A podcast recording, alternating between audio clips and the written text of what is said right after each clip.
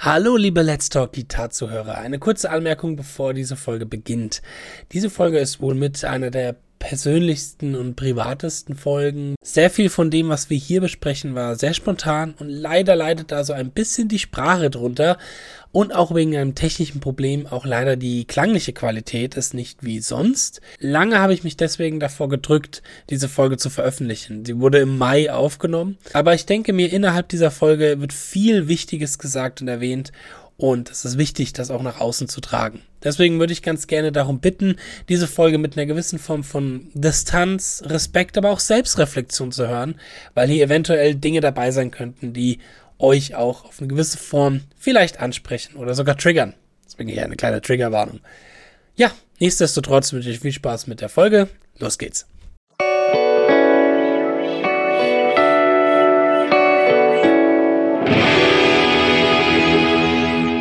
Einen wunderschönen guten Tag, verehrte Zuhörer und Zuhörerinnen da draußen und willkommen zu einer weiteren Episode von Let's Talk Guitar, dem deutschsprachigen Podcast über die wunderbare Welt der Gitarre und der Musik. Heute wieder versammelt in den heiligen Hallen der Podcast-Schmiedereien. Das bin ich, der Justin Hombach, mein Co-Moderator und Moderator und Podcast-Kollege, der Fabian Ratzak. Servus, Justin. Grüß dich. So, wir haben heute wieder einen Gast bei uns. Wir haben heute den lieben Tom Geldschläger hier. Grüße dich, Tom. Oh Baby, oh Baby, oh Baby. Somit habe ich das verdient. so, damit haben wir den Hattrick der Obscura Lead-Gitarristen auch in unserem äh, Podcast, sage ich mal, geschafft. Und haben Ist jetzt das alle so? drei sogar. Ja, Ja, wir hatten genau. mal Christian, Christian war zwei, dreimal Gast, Raphael war einmal zu Gast, jetzt bist du auch hier. Ähm, genau, da braucht man auch nicht. Und dann Na, rein genau. historisch gesehen fehlt da ja doch mindestens einer. Stimmt, einer, einer fehlt noch, genau, wenn man das so historisch, aber ich sag mal von den drei Bekannten, von den bekannteren. Ähm, genau, weswegen haben wir uns heute hier versammelt? Wir haben uns heute hier versammelt, um ein relativ, ich sag mal, wichtiges, aktuell wichtiges, brisanteres Thema und vielleicht auch ein bisschen persönlicheres Thema hier zu besprechen, unsere Erfahrungen euch mitzugeben und vielleicht auch ein bisschen sozusagen, wie man damit umgeht. Und zwar reden wir mal ein bisschen über Druck.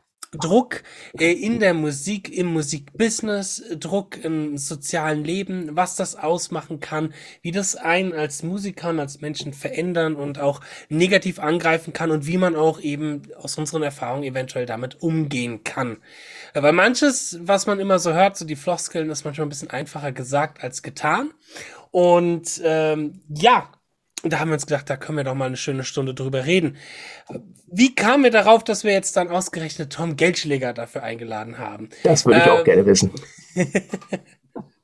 Ähm, eigentlich ganz einfache Geschichte. Ich habe letztens mit Tom länger geskypt. Wir haben über Technik philosophiert, ein bisschen über Picking-Technik gesprochen und irgendwie kamen wir auf das Thema und wir kamen auch in Gesprächen vorher schon immer wieder auf das Thema und haben eigentlich dann von, ich sag mal, der Stunde, wo wir eigentlich über Technik reden wollten, haben wir dann, glaube ich, 20 Minuten über die Technik gesprochen, wenn überhaupt. Ich habe Toms Picking-Technik abgesegnet, gesagt, ja, ist super, kannst du so weitermachen und dann haben wir die letzten 40, 50, 60 Minuten eigentlich über dieses Thema gesprochen und uns gedacht, hey, warum sowas nicht auch mal ein bisschen öffentlicher machen, ein bisschen zugänglicher für alle, die zuhören?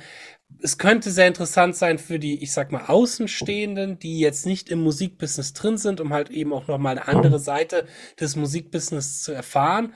Und es könnte halt aber auch interessant sein für die Leute, die im Musikbusiness drin sind, die wahrscheinlich jetzt bei der Folge ganz oft sagen werden, ja, genau, das fühle ich genauso, das kenne ich, das Problem. Und ja, das sind nämlich aktuelle Dinge, mit denen wir uns herumschlagen müssen. Genau. Ich, ähm, Bevor wir da jetzt gleich reinsteigen, auch in was für eine Problematik es da gibt oder wie wir das so ein bisschen anfangen, hatte ich jetzt erstmal heute Morgen eine kleine Anekdote zu erzählen. Ich hatte nämlich das wahrscheinlich äh, schlimmste Druckerlebnis und Stresserlebnis gehabt, was man als äh, junger, naja, nicht ganz so junger, als selbstständiger Musiker und vor allem als alleinlebender Mann haben kann. Es stand nämlich um neun Uhr morgens meine Mutter mit meinem dreijährigen Neffe vor meiner Tür und hat gesagt, Justin, ey, dein Neffe will mal Katzen sehen, lass uns mal rein. Morgen, Montagmorgens um neun. Perfekter Tagesstart. Danke, Oh Mama. Ja, danke Mama. Und danke Mama für die Kommentare wegen meiner nicht aufgeräumten Wohnung, obwohl ich sie am Samstag total geputzt habe. Ich weiß gar nicht, was du hast. Sei froh, dass du geputzt hast. ja. Oh ja, oh ja, oh ja, oh Gottes Willen. Ei, ei, ei. Glück gehabt. I feel you. So, Okay, Tom, ja, was, äh, was gibt's da so aktuelles, ähm, was wichtig ist, was vielleicht, ich meine, du bist auch, du bist auch 80er Jahrgang, 81er Jahrgang, sowas in der 84er Richtung, oder? Jahr. 84er Jahrgang, also noch ein bisschen jünger als Fabian, aber Fabian kann da wahrscheinlich auch ganz drü gut drüber reden, weil in den letzten zehn Jahren 10, 15 Jahren hat sich wahrscheinlich im Musikbusiness so einiges gewandelt. Wir werden wahrscheinlich viel über das Thema Social Media auch zu sprechen kommen hier. Ähm, fangen wir damit doch mal ein bisschen an. Wie, was würdet ihr sagen, was hat sich so ein bisschen verändert? Ich sag mal vom Musikbusiness in den 2000ern mit dem Musikbusiness der 2010er durch das Social Media, was so den innerlichen Druck angeht. Jetzt nicht, was die auch die Vorteile angeht, sondern vor allem, was auch so der persönliche Druck angeht. Damit ich mal mit Tom vielleicht direkt anfangen. Was würdest du sagen, hat sich so hauptsächlich für uns Musiker da so verändert? Alles.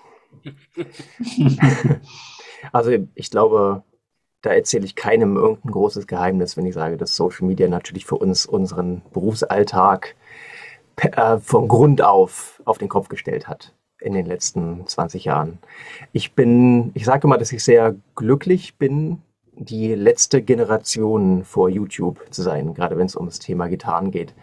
Ähm, ganz viel von dem, was ich mache, was ich in meiner Karriere machen konnte und wie ich das machen konnte, beruht darauf, dass ich halt eben 84er Jahrgang bin und meinen Stil und meine Ideen und meinen ja, einfach meine formative years als, als Gitarrist so verbracht habe, dass es halt, dass Social Media doch keine Rolle spielte. Und ich glaube ganz ehrlich, ähm, denn wir reden ja heute über geistige Gesundheit und Druck.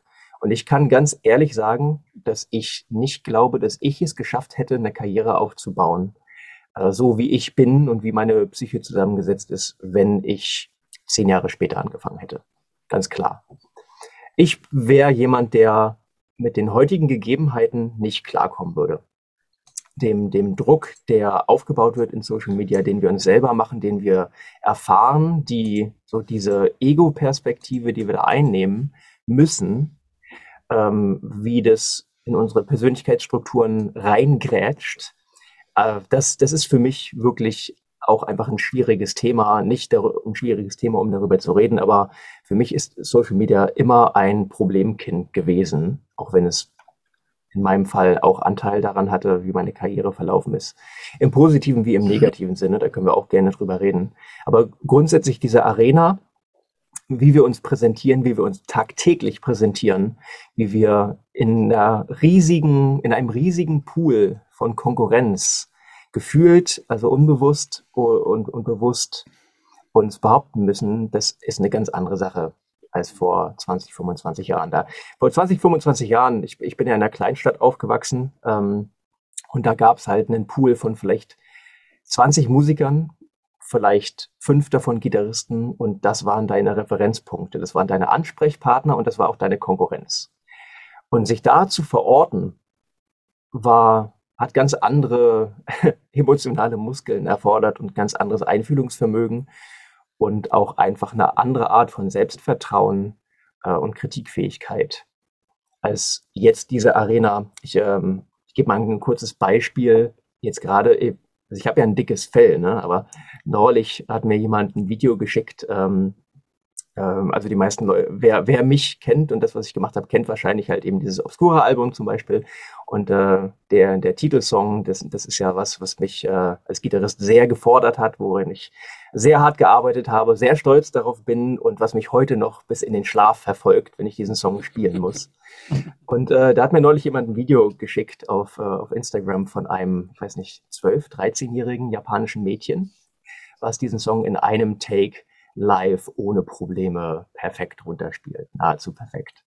Und äh, das sind schon solche Momente, wo ich, wo ich mich manchmal, wo ich mir zurückwünsche, in meinem, in meinem Heimatdorf zu sein und nur in der Konkurrenz von einer Handvoll anderen Leuten äh, vor mir zu haben und dann die, so die Wünsche und Ziele für meine Karriere. Denn jetzt ist es halt tagtäglich, man muss sich tagtäglich verorten gegen eben äh, die ganze Welt gefühlt, was es irgendeinen Sinn macht. Ich weiß ja nicht, wie, wie, wie es euch damit geht, aber mhm. für mich ist es oftmals, so gerne ich da drüber stehen würde, für mich ist es oftmals ein großes Problem, äh, mein, meine Motivation aufrechtzuerhalten, meine Self-Confidence zu managen in Neudeutsch und auch einfach meine Emotionen selber zu regulieren, wenn ich nicht sehr aufpasse, ähm, welche Social Media Content, welchen Social Media Content ich mir gebe. Also wenn ich das nicht filtere, dann bin ich geliefert. Mhm. Bevor wir da jetzt gleich zum Fabian rübergehen, möchte ich eben noch eine kurze Hörempfehlung auch rausgeben für alle die, die die Akku Asus CD um von Obscura nicht kennen. Auf alle Fälle hören wir das mit einer der, des kreativsten Gitarrespielen, was es in der aktuellen modernen Metal-Szene gibt, drauf vom lieben Tom, gerade eben der Titeltrack. Oh, das ist das total ist lieb von dir, aber ich hasse dieses Album so abgrundtief. okay. Da steckt vielleicht, glaube ich, auch noch ein bisschen mehr hinter als die Musik, aber ähm, allein von der Musik lohnt es sich. Es war mein Einstieg in den, in den, in den Tech Death äh, und in den Death Metal generell. Ich kann es nur echt jedem empfehlen, der sehr atmosphärischen Death Metal mag. Fabian. Danke dir, Justin. Ich will da auch nicht polemisch sein. Ähm, ich freue mich tatsächlich wirklich, auch wenn ich sehr damit hadere, freue ich mich über jeden, der dieses Album hört und entdeckt. Und klar, wenn du sagst, das ist halt irgendwie ein Teil deiner ähm, mm, Musiklaufbahn war, in positiver Hinsicht, macht mich das natürlich froh. Auf alle Fälle. Fabian, wie würdest du sagen aus deiner Perspektive, dieser Wandel zwischen Post-Social Media, Pre-Social Media. War das bei dir sehr ähnlich wie auch beim Tom? Ja, als, total. Als jemand, der also, ein paar Jahre älter ist? absolut. Ja, ich bin der 81er-Jahrgang. Wie gesagt, das Internet wurde populär. Da war ich 14, 15. Ne? Das heißt, man ging dann so auf spezielle Seiten, also jetzt was weiß ich, on, online. ja, nein, nein, nein, diese speziellen Seiten natürlich noch nicht. Die waren ja noch nicht so aktuell. nee, aber ich meine jetzt gerade sowas so Gitarrentabulatur, da gab es dann Online-Gitararchiv und was weiß ich. Da hat man mal so ein bisschen rumgestöbert und geguckt. Aber es war ja halt keine Plattform da wie YouTube oder Facebook. Das kam ja wirklich erst 2006 oder so, 2007. Mhm, ich glaube, da fing das an. 2006, genau, genau. Ja, ja. Und ich finde, das hat echt massiv was verändert. Also, hm, ich glaube, dass der Fokus auch sehr weit nach hinten gerückt ist, was das so angeht. Generell das eigene Spiel oder auch die Musiker an sich. Und dass sich das sehr, alles sehr schnell vervielfältigt hat. Und es wurde auch so ein bisschen, na, wie soll man das sagen? Ich sehe das nicht immer so unbedingt als Konkurrenz, weil jeder ist ja doch so auch ein Individuum. Aber trotzdem ist es halt so, dass, weiß ich nicht, es wird halt alles so zugebasht, so ein bisschen. Ne? Wird halt alles übermäßig. Und mhm. dadurch war natürlich auch die, dieses sogenannte Konkurrenzdenken da, so nach dem Motto höher, schneller, weiter und ähm, guck mal hier, guck mal da. Und ich glaube, wenn du dich dann darauf einlässt, wird es echt schwer. Und ich habe auch solche Phasen gehabt, dann guckst du halt Dinge, die, dann bist du total demotiviert, du kommst nicht weiter, ähm, kriegst teilweise sogar Depressionen, weil du wirklich, wie, wie Tom gerade gesagt hat, siehst du irgendwie eine Zwölfjährige oder sogar eine Achtjährigen, der spielt irgendwas und du übst das seit, keine Ahnung, fünf Jahren und kommst nicht weiter und fragst dich, okay, irgendwas läuft doch hier schief. Ne? Voll was ich kann nichts, ich mache jetzt besser was anderes. Und das sollte es ja eigentlich nicht sein. Und das war früher halt nicht so. Es gab immer diese Menschen und es gab auch immer diese, diese Fortschritte, aber man hat sie halt nicht so gesehen. Ich glaube, das ist auch nochmal so ein bisschen was anderes. Fortschritte ist ein gutes Stichwort, denn ich denke, dass die Konkurrenz, über die wir da reden, die ist ja etwas, was wir uns einbilden oder was uns suggeriert wird. Mm. Es, es, ist ja kein reales Konstrukt. Keiner, wir drei haben keinerlei Konkurrenz miteinander. Aber wenn zum Beispiel Justin und ich, die, äh, die ja beide ungefähr in denselben Kreisen uns bewegen, äh, äh, jetzt zum Beispiel im selben Moment ein Gitarrenvideo online stellen würden, mhm. zum selben Kreis ist dieser, diese Konkurrenz aber plötzlich sehr real, egal ob wir wollen oder nicht. Naja, klar. Und ähm, ich denke, diese, diese Realität, die uns suggeriert wird durch diese Parallelrealität Social Media, die ähm, hat immer weniger mit unserer eigentlichen externen Realität zu tun, als wir denken, aber sie ist trotzdem real genug, um unsere, unser Denken, unsere Emotionen und damit auch unsere Aktionen zu steuern, ob wir wollen oder nicht. Ich glaube, ein wichtiger Schritt gegen diese Sachen, gegen diese Negativität, von meiner Erfahrung her, ist es auf eine Art und Weise, Social Media zu nutzen, weil wir das beruflich halt leider Gottes auch ganz viel müssen. Ich von meiner Warte aus komme zum Beispiel eben aus der Generation, meine komplette Karriere beruht halt wirklich nur darauf. Mhm. Wirklich nur auf Social Media. Ich hatte nie dieses, ähm, hey, es gibt einen lokalen Platz, jetzt Rhein-Main-Gebiet zum Beispiel, und da ist der Gitarrist bekannt dafür, da ist der Gitarrist bekannt dafür, und jeder hat so seinen Platz, sage ich mal, und jeder hat so seine Aufgabe in diesem Rhein-Main-Gebiet, und aus diesem Rhein-Main-Gebiet kommt eh keiner raus, so. Ähm, sondern ich bin halt, als, genau, 2006 kam YouTube hoch, da war ich 16. Und dann fing das so, lass es mal 2007, 2008 an mit so den ersten Gitarrentrends. Hier äh, Pachelbels, Canon und D, mm, äh, ja. Canon Rock und der ganze Kram. Ähm, aber auch dann schon so so junge, krasse Spieler, die jetzt ja auch ein, ein Standing im Business haben, wie ein Jack Garner fing dann an, dort viel auch schon seine Covers zu machen, solche Leute. Ähm, und man wurde halt direkt rein, also ich wurde direkt reingeworfen, wirklich vom, vom Dorfleben, wo ich halt quasi der einzige Gitarrist war und der geilste und der krasseste überhaupt, bis hin zu fuck, alle anderen sind irgendwie viel besser. ähm, ähm, aber ich glaube, so eine Sache, wie man dagegen vorgehen kann, ist halt wirklich sich auf eine andere Art und Weise abzuschotten. Ich glaube, ich sag mir immer, das Beste ist die Mittelfinger-Hocheinstellung.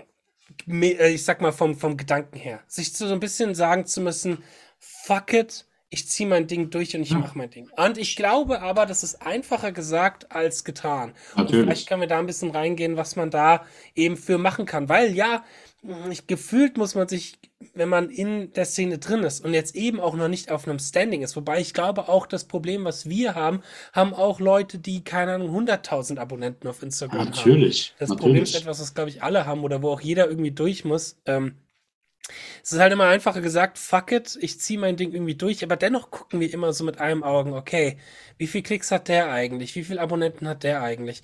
Was, was Tom gerade besprochen hat, diese Situation, dass jemand zeitgleich was hochlädt, hatte ich ja eben vor drei Wochen mit meinem großen Picking-Video, mhm. wo am selben Tag Anton Operim auch sein großes Picking-Video rausgebracht hat. Und ähm, auch wenn ich das sehr wertschätze, was da drin ist, nicht allem zustimme, aber es ist sehr, mir sehr, sehr viel Inhalt gegeben hat und ich das sehr wertschätze, was er da gesagt hat, äh, und ich das auch sehr respektiere, ist immer so ein Auge und das klingt blöd und vielleicht mag sich ein, manch einer denken, ja, okay, ist das komisches Verhalten, aber so ein Auge ist zum Beispiel immer darauf, dass ich gucke, okay, sein englischsprachiges Video hat ungefähr die Hälfte der Views wie mein Video und er hat deutlich weniger Abonnenten. Man fängt an, sich auf solche Sachen zu reduzieren, man geht weg von der Musik, sondern geht mehr auf diese Zahlen und auf die Klicks und auf das, das ist dann das, womit man sich dann irgendwie innerlich so ein bisschen schnell über andere stellt, weil man eben, weil dieses Konkurrenzding einen fertig machen kann. Ja, ich würde da gerne mal einhaken. Wenn genau, genau. Ja, ja, wollte ich. Ich würde da gerne ein Stückchen tiefer gehen, denn ich glaube, mhm. dass super, super wichtig für diese ganze Diskussion ist, äh, welchen, welchen, an welchem Punkt man sich da rein denkt. Also denkt man sich da rein an dem, an dem Punkt, den du gerade beschrieben hast, okay, jetzt gibt es zwei konkurrierende Videos über dasselbe Thema. Ähm, und das ist schwierig. Wie verorte ich mich? Oder gehen wir eine Ebene tiefer und sagen, okay, warum ist es wichtig? Warum gibt es da überhaupt ein Empfinden von Konkurrenz, eine Empfindung von mhm. Wichtigkeit, eine Empfindung von Grandiosität auf allen, auf allen Seiten. Ich habe mir das Video von dem, äh, wer heißt der, Anton Operim? Anton Operim, Anton Operim äh, auch angeguckt nach unserer Diskussion. Und ich war schockiert, so ein bisschen. Also ähm, auch vor allem über die Art und Weise, wie da geredet wird und wie da halt eine Konkurrenz und eine Negativität und eine Klassengesellschaft impliziert wird unter Menschen, die eigentlich im selben Boot sitzen. Und ich, das das ist der Punkt, auf den ich hinaus will. Wir müssen mal gucken, wie tief wir gehen. Denn für all diese Sachen gibt es Gründe. Für all diese Sachen, für diese Empfindungen und diese Verhaltensweisen gibt es immer ein Warum.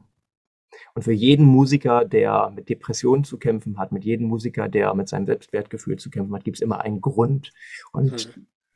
ja, absolut. How deep can we go? ja, ich sag mal, ja, ist ja so. Tatsächlich Ab weiß ich auch bei mir, dass äh, der Grund, warum ich zum Beispiel so Konkurrenzdenken einer ist, der gar nichts mit Musik letzten Endes zu tun hat. Das ist bei mir etwas, was viel tiefer steckt, was viel tiefer in meiner Vergangenheit und meiner Kindheit und dem, was in den letzten zehn ja. Jahren bei mir im Leben passiert ist, steckt, was eigentlich nichts mit Musik zu tun hat. Aber es sind halt Dinge, die haben mit Selbstwert zu tun, mit Selbstwertgefühl. Und das ist manchmal wirklich halt eben nicht easy, das so gesund und aufrecht zu halten, dass man da immer im Rein und immer in einer gewissen Balance ist, egal was drumherum passiert. Mhm. Und Social Media kann halt viel triggern Social Media kann sehr viel triggern. Absolut. Da muss nur ein Kommentar äh, kommen. Ja, da muss nur ein Kommentar kommen und du bist eine Woche weg. Das kann dich völlig aus der Bahn reißen. Ne? Ja. Das ja. ist Fakt. Auch da möchte ich nochmal einhaken und sagen, wir reden halt so verschwenderisch und wir, wir ver verwenden Worte, die oftmals eine große Signifikanz haben. Äh, fast beiläufig. Du hast das Wort Trigger benutzt. Mhm. Und da müssen wir uns erstmal die Frage stellen, erstens, was sind Trigger und warum mhm. verwenden wir dieses Wort? Und ich finde es sehr passend, denn das ist es wirklich, was passiert. Du bist getriggert von etwas, was du siehst und es triggert eine emotionale Reaktion, die eigentlich mit dem Moment nichts zu tun hat. Und vor allem ähm, wird dieses Wort natürlich im Verbund mit Trauma, Traumata mhm. Äh, verwendet. Also wenn du, wenn du dich bereit dazu fühlst, würde ich gerne mit dir darüber reden. Äh, wir können es auch umdrehen, wenn dir das zu persönlich ist, können wir auch gerne über mich und meine Trigger und meine Erfahrungen reden. Das ist völlig okay. Aber ich glaube, es ist für die Zuhörer am sinnvollsten, wenn wir halt wirklich hier in die Tiefe gehen und ja, mal schauen, wie können wir diese Kette nachvollziehen und können wir zum Ursprung gehen. Dann gehen wir mal sehr tief, weil ich glaube, viele Zuhörer, vor allem die, die im Musikbereich drin sind, werden vieles nachvollziehen und auch in sich vielleicht selber wieder entdecken können. So. Also, dann lass uns mal tief gehen. Dann lass uns mal tief okay. gehen. ich weiß nur nicht, was du damit meinst, deswegen bin ich gerade ganz, ganz aufgeregt. Geh mal tief. Kein, kein, Problem. Was ich damit meine, ist auch das, was du gerade schon angestoßen hast. Ne? Du hast über deine Kindheit geredet, über Erfahrungen der letzten zehn Jahre. Wenn ich sage tief gehen, dann lass uns einfach in der Timeline zurückgehen. Also lass uns schauen, diese Gefühle von Konkurrenz, von Druck und vor allem von ähm, den Ursprung von Selbstwertgefühlproblemen. Können wir den in der Vergangenheit verorten? Wie, wie weit können wir zurückgehen, um zu schauen, wo hat es angefangen? Womit hat das zu tun? Ja, also kann man. Das ist wahrscheinlich so ein bisschen auch an die Zuhörer für sich selber die, gerichtet, die sich die Frage stellen müssen. Ähm, ich weiß so ein bisschen, woher das kommt. Oder ich weiß es mehr und mehr, weil, okay, ich bin da jetzt mal auch sehr offen. Ich bin halt auch seit zwei Jahren in der Therapie und da ist das ein ganz großes Thema. Ein ganz, ganz großes Thema. Woher kommt eigentlich dieses, dieser fehlende Selbstwertgefühl in ganz vielen Bereichen? Der ist bei mhm. mir, wenn ich da, ich bin, ich bin jetzt echt mal, jetzt machen wir mal stripped. Jetzt, hier, liebe Zuhörer, jetzt wird mal gestrippt. Ähm, ich bin da, das ist bei mir zum Beispiel nicht nur auf gitarristischer Ebene, es ist auch zum Beispiel auf äh, optischer Ebene. So, ich habe halt seit sieben Jahren mit, ich sag mal, relativ leichtem, aber dennoch was, was da ist, Übergewicht zu tun, auf einer Ebene, wo ich viele Probleme habe, das von loszuwerden. Und das ist auch immer etwas, was ich zum Beispiel nur mal als Randnotiz auch in dem, in dem Metal-Business manchmal schwierig finde, weil du dort halt eben auch, auch, auch wenn Leute sagen, Metal ist immer offen und tolerant, Bullshit, by the way, mhm. ähm, ja. da, du hast ein Schönheitsideal im Metal-Business. Du hast einfach ein Schönheitsideal und das ist manchen Leuten vielleicht gar nicht bewusst, aber es ist halt immer schlank, dürr, gar nicht mal so sehr muskulös gebaut, sondern es ist halt immer der dürre, langhaarige Metal-Typ.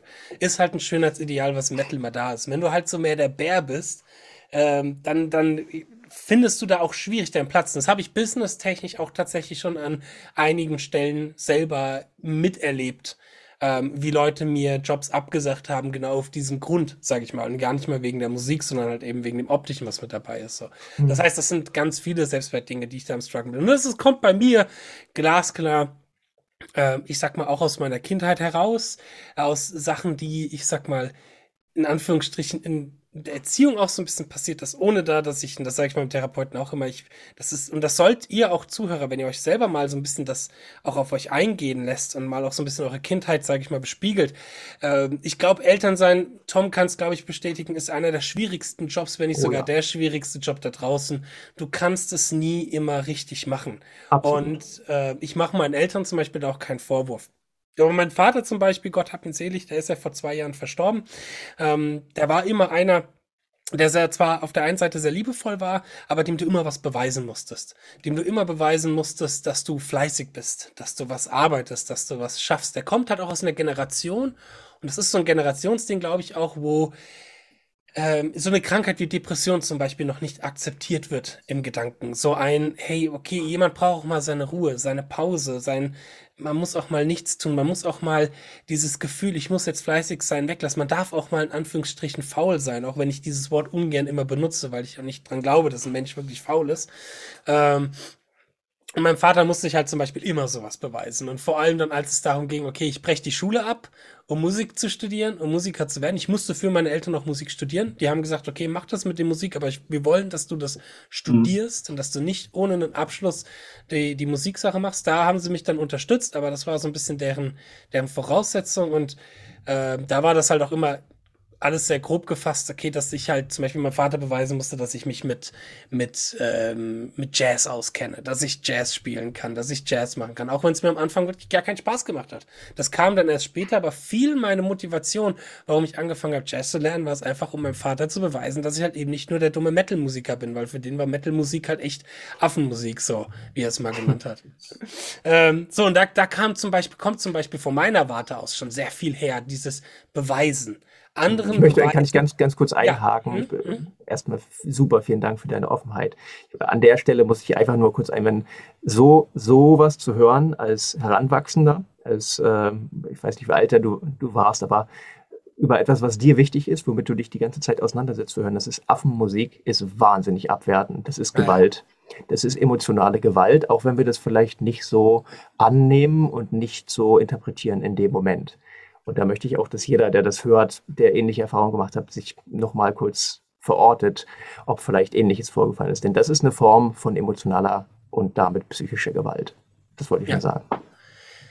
Ja, es ist, ich meine, es ist, war wahrscheinlich salopp gesagt, Larifare gesagt, aber es hat in mir hat was, was getriggert. ausgewirkt. Es genau. hat was, was getriggert. Ein so. Triggerpunkt gesetzt, sagen wir mal so. Du sagst ich meine, mein, mein, mein Vater war immer ein sehr gebildeter Hörer, der hat viel Jazz gehört, der hat viel Klassik gehört, der hat vieles, vieles gehört und gesehen, aber mit der Metalmusik konnte er zum Beispiel sich nie identifizieren. Wo es dann ging, deswegen das auch einen sehr, sehr hohen Stellenwert, ich sag mal, in meiner musikalischen Entwicklung und für mich als Musiker hat, war dann zum Beispiel Dream Theater.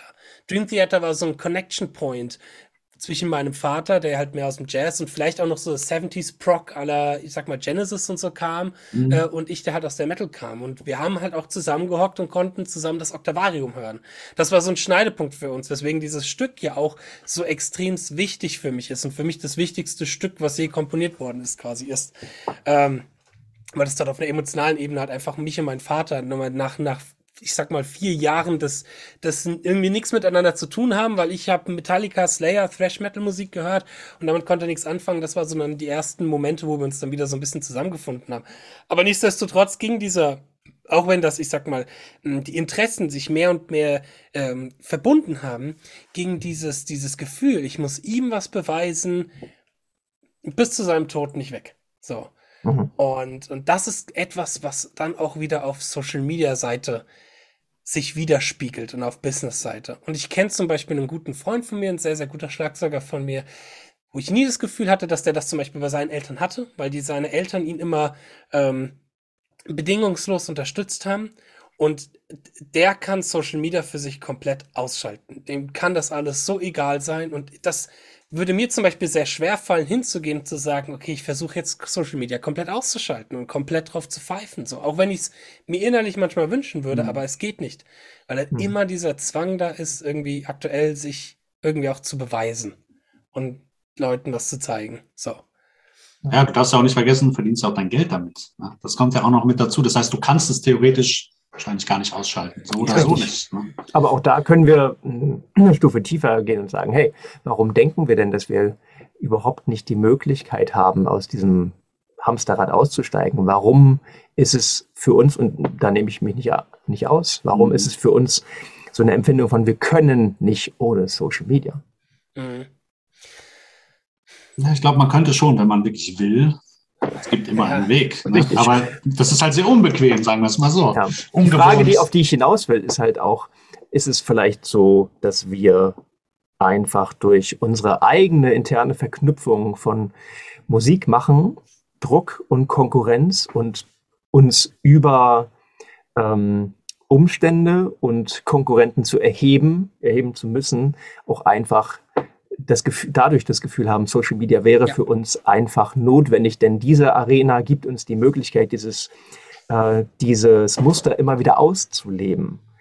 Und ich glaube, in dem Moment, wo wir dieses Muster erkennen und abschalten können, haben wir plötzlich theoretisch ein, eine neue Haltung zu Social Media, wo wir auch mhm. einfach, wie du sagst, ausschalten können, wenn wir es brauchen. Du hast ja gesagt, dass äh, Florian bei euch im, im Podcast war jetzt schon zweimal.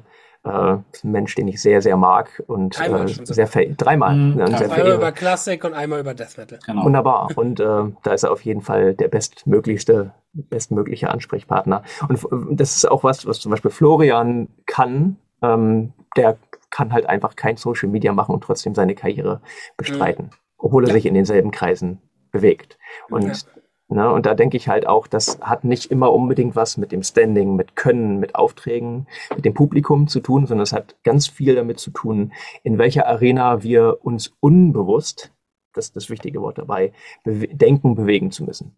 Ja, bezüglich des äh, Aussteigens bei Social Media kam mir gerade noch die Idee, muss es denn direkt, ich sag mal, der Cold Turkey und der Ausstieg sein? Oder kann es halt eben nicht ein Versuch sein, eben es gleich laufen zu lassen, eben, dass man Social Media hat, aber halt versucht, sich auf den Weg zu setzen, dass man eben dieses Konkurrenzdenken mehr und mehr abschaltet. Und das ist bei mir so aktuell meine Quest, das ist so mein Weg, weil ja, ich kann einfach finanziell und beruflich hängt zu viel von Social Media ab und auch so ein bisschen, auch durchaus ein bisschen vom, ich sag mal, vom Sozialen her, ich meine, ich wohne halt in der Kleinstadt, ich habe hier wenig mit Menschen aus dieser Kleinstadt zu tun. Mein, viel von meinem sozialen Umfeld läuft halt auch einfach auf Social Media aus, was nicht gut ist, was definitiv, was ich in den letzten zwei Jahren gemerkt habe, äh, wo ich stark hinterher bin, wieder mich mehr mit auch echten Menschen zu treffen und echten Menschen zu sehen und auch Menschen, die nichts mit Musik zu tun haben, zu sehen. Das ist auch, auch wichtig. immer sehr, sehr erfrischend und sehr wichtig. Absolut. Aber nichtsdestotrotz, dass wir ja auch irgendwie mehr und mehr dieses Denken und diese Probleme, die Social Media mit sich bringt, abschalten können. Weil ich versuche auch vieles von einer anderen Warte aus zu sehen. Ich würde ganz kurz zum Beispiel mal eingehen nochmal auf das Beispiel, was du vorhin genannt hattest, mit dem Akku Asus Solo Tom, wo das zwölfjährige Mädchen, das, äh, ich sag mal, Zeit gespielt hat.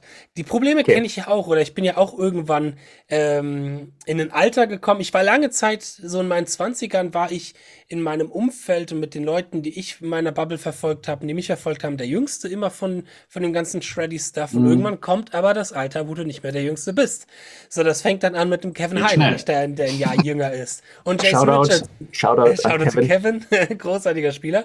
Äh, ein Jason Richardson, der zwei Jahre jünger ist. Äh, bis hin zu äh, Leuten, die zehn Jahre jünger sind und so viel krass geiler spielen, äh, in Anführungsstrichen. Aber auf der anderen Seite darf man halt auch nicht vergessen, die hatten auch gerade so die, die zehn Jahre jünger sind, einen einfacheren Werdegang. Und das, was die halt natürlich an Informationen jetzt eben durch Social Media auch teilweise bekommen, war halt Information, die selbst mir, der mit YouTube angefangen hat, auch verwehrt geblieben ist. Weil als bei mir YouTube anfing, das hat halt nochmal fünf Jahre gedauert, bis es die kompletten REH-Videos in kompletter Länge irgendwie als, als, Clip gab oder bis man irgendwelche Rick Graham-Lessons hatte oder keine Ahnung was oder Troy Grady. Und das sind ja jetzt das, womit die Leute halt eben aufwachsen. Das heißt, das Wissen um nochmal auf als positiver Aspekt zurückzukommen, was durch Social Media verbreitet wird, ist natürlich auch gewaltig. Man muss das nur filtern können. Das ist halt auch die Kunst. Ne? Richtig, genau. Man muss es filtern können. Das ist ein anderes Problem, was ich mit manchen jüngeren Schülern durchaus habe, dass die halt, ich sag mal, sich Wörter und Begrifflichkeiten drauf schaffen, die vielleicht hip und cool klingen, aber keine Ahnung haben, wovon die da eigentlich reden. So, im, im Grunde genommen. Ähm, und äh, jetzt wollte ich gerade was sagen, das hatte ich kurz vergessen. Mm, und genau, es ist auch schwierig, sage ich mal, den eigenen Stil zu entwickeln. Und da würde ich ganz gerne nochmal mit reingehen, weil Tom hat ja einen sehr eigenen Stil für das, was er spielt, einen sehr individuellen Stil.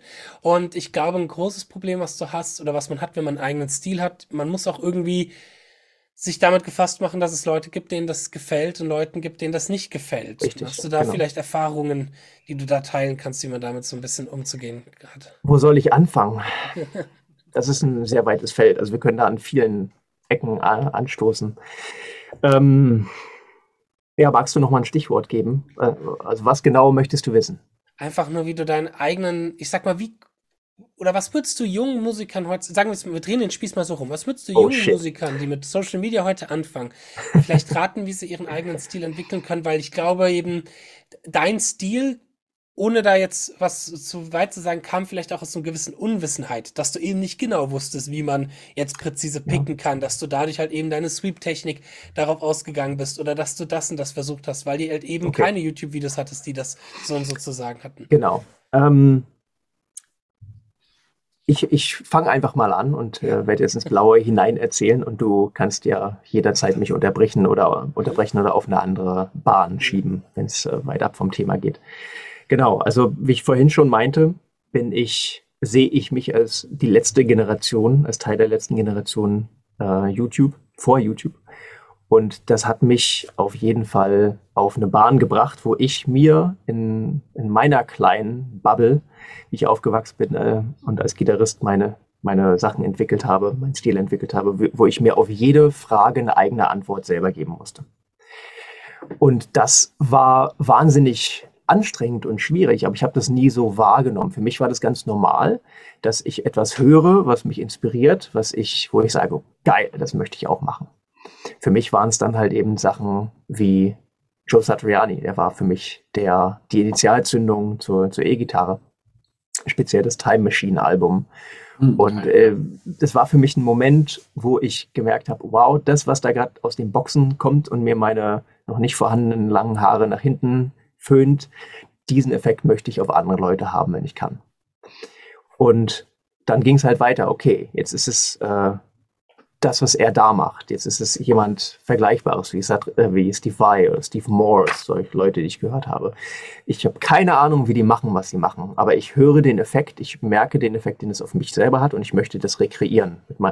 Und ich habe aber keine, keine Referenzpunkt, ich habe keine Lehrvideos, ich habe keine Magazine, ich habe keine Transkription, ich habe auf gar keinen Fall Tabs.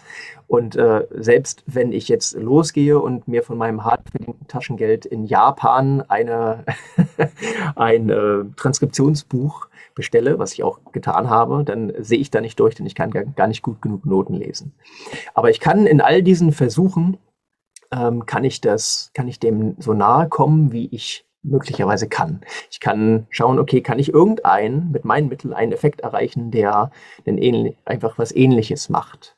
Ähnlich genug, um für mich zu sagen, ah, okay, ich bin da was auf der Spur und kann ich das weiterverfolgen. Das war der Prozess, durch den ich gegangen bin. Ich habe Sachen gefunden, die nah genug an dem war, waren, was ich gehört habe, um zu sagen, okay, ich bin da was auf der Spur und wenn ich das jetzt weiterverfolge, komme ich möglichst nah daran oder ich äh, kann diese Sachen benutzen, um halt einfach eine, ein Vokabular aufzubauen. Das ist genau das, was ich gemacht habe.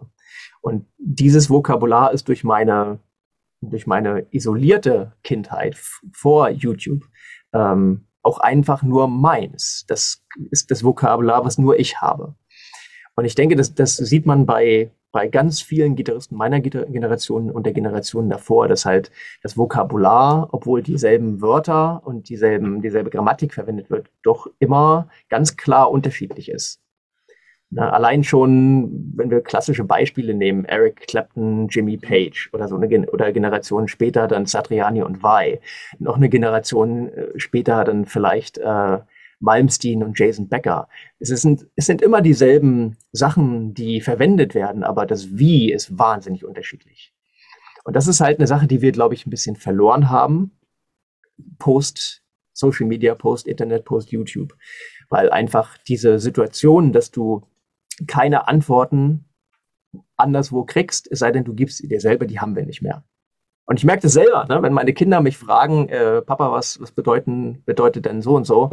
Google anschmeißen Mhm. und nachgucken.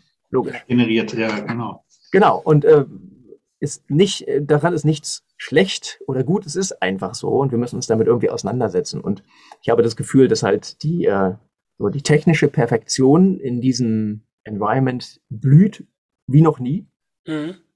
Natürlich, weil du halt eben auf diese grundlegenden Fragen Antworten hast. Jetzt gibt's diesen Anton Oparim, der halt einfach sagt, hey, alles, was alle großen Gitarristen bisher in der rechten Hand gemacht haben, ist alles Blödsinn. Nur ich habe die Antwort. Meine ich trage die. Weisheit vom fucking Berg herunter. Und vielleicht hat er recht.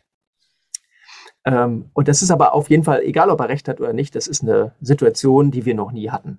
Mhm. Ich würde da gerne These in den Raum werfen, ja. die ich jetzt schon länger habe. Ich habe das Gefühl, dass ähm, jetzt von pädagogischer Seite die Gitarre sich mehr und mehr dem nähert, was wir schon seit 100 Jahren, sage ich mal, am Klavier und an der Geige haben. Absolut. Dass du, ja. dass du eine Schule hast, wie was gemacht wird, wie was gespielt wird. Und viele Gitarristen, die sich halt auf Instagram zeigen und darstellen, ist für mich so ein bisschen vergleichsweise wie, ich sag mal, die Pianistin, die im Abitur irgendwas auf Klavier spielt, weil sie halt eben, seitdem sie zehn ist, im Klavierunterricht ist. So. Und dann halt Mo ja. Mozart krass spielen kann, aber halt eben auch danach dann noch sagt, ja, das war halt jetzt mein Hobby, dass ich jetzt zehn Jahre lang Musik, Klavier krass geübt habe, aber ich höre jetzt halt eben auf damit so ein bisschen. Genau. Ich glaube, das genau, Gitarre wird mehr und mehr so. Was auf der einen Seite mich tatsächlich als Pädagoge selber freut, weil ich fand es als Pädagoge manchmal auch immer schwierig, dass wir auf der Gitarre oft diese Spiel halt, wie du spielst, Einstellung mhm. hatten. Ich war da immer jemand, der da ein bisschen kritischer drauf geguckt hat, weil ich mir bei ganz vielen Schülern auch ge gemerkt habe, wie sie dann auch dadurch verzweifelt geworden sind, weil sie halt eben nicht an den Punkt ankamen, wie sie wollten und weil sie halt eben viele Schüler, die ich halt hatte, auch das denen gar nicht wichtig war, einen eigenen Stil zu entwickeln, sondern es ihnen halt wichtig war, mal was von Petrucci nachzuspielen. Genau. So. Und mhm. genau, da kommen genau, wir auch ja. zu, zum wichtigsten Punkt, glaube ich, dass wir halt, ähm, wir müssen uns immer wieder ins Gedächtnis rufen und ins Bewusstsein rufen, dass wir, worüber reden wir hier eigentlich? Reden wir über einen sportlichen Aspekt, reden wir über, ähm, ja, reden wir über Technik, reden wir über Spieltechnik, reden wir über Sachen, die vergleichbar sind, die ähm, auch, wo jede Generation ihren eigenen Standard hat, reden wir halt über, über das, ne? reden wir mhm. über Leistung ja. oder reden wir über Kunst.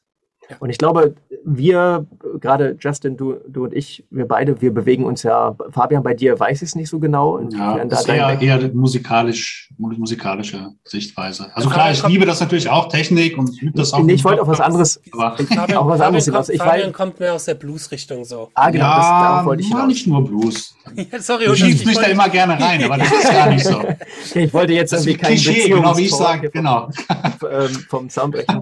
mir, mir geht's, mir geht's nur um, um Folgendes. Ähm, ich weiß, dass Justin und ich uns ja beide mhm. eben öfter eben in, gerade in dieser zum Beispiel Tech-Dev-Richtung, in, einfach in, in Substilen bewegen, die halt extrem fokussiert sind auf den Leistungsaspekt. Mhm. Und äh, das finde ich wahnsinnig problematisch. Und ich glaube auch, äh, das ist jetzt vielleicht ein, eine gewagte Aussage, aber dass halt in der Metal-Szene und in der Death-Metal-Szene es auch gerade einfach eine Welle von Selbstmorden gibt. Äh, das hat auch was damit zu tun, dass wir uns in, einem, ah. in, einer Leistungsgesellschaft bewegen, die wir selber kreieren und dass wir halt einfach unser Leben auf bestimmten Dingen aufbauen. Wie schlimm, wie schlimm, wie schlimm. Ja, die, ähm, die vielleicht gar nicht so gesund für uns sind. Und es geht eben nicht um Leistung, es geht um Kunst. Wir selber und das Publikum und die Sachen, die wir da bedienen und die wir in die Welt raustragen, wir bauen uns da eine Leistungsgesellschaft. Das ist unser eigenes, äh, unser, eigene, unser eigenes Versäumnis eben zurück zu, der, zu dem künstlerischen Ausdruck zu kommen. Denn worum geht es hier wirklich? Also worum, du hast ja vorhin dieses Aquasis-Beispiel genommen. Das ist wahr, ich, also es ist schwierig für mich darüber zu reden, weil ich drin stecke. Aber ich glaube, ich kann mittlerweile gut genug aus, rauszoomen, um das mal zu bewerten und das Beispiel zu bringen.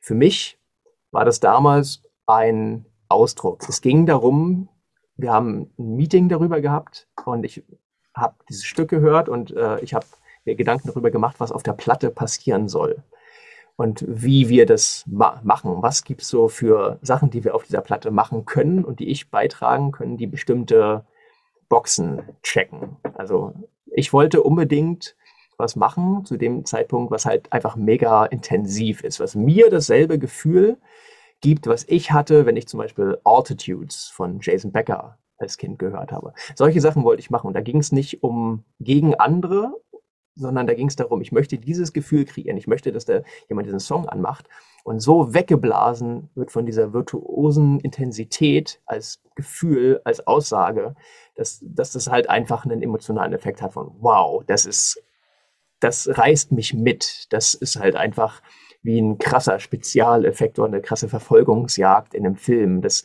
das ist thrilling, so, das ist int intensiv. Und ähm, deswegen habe ich das gemacht. Und deswegen, oder deswegen haben wir das gemacht. Und deswegen habe ich mich auch hingesetzt, um das halt einfach über Monate ähm, sehr zum Leidwesen meiner Bandkollegen und der ganzen Planung einfach so sehr auf die Spitze zu treiben, dass es am Ende so klang, wie es dann klang.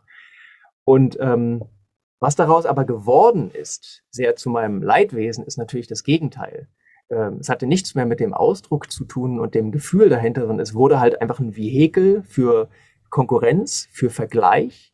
Oh ja. Ähm, das fing ja schon damit an, ähm, dass ich dann halt eben natürlich äh, aus der Band entfernt wurde und dann dieser Song als Video veröffentlicht wurde mit jemandem, der halt äh, meine Parts gemimt hat.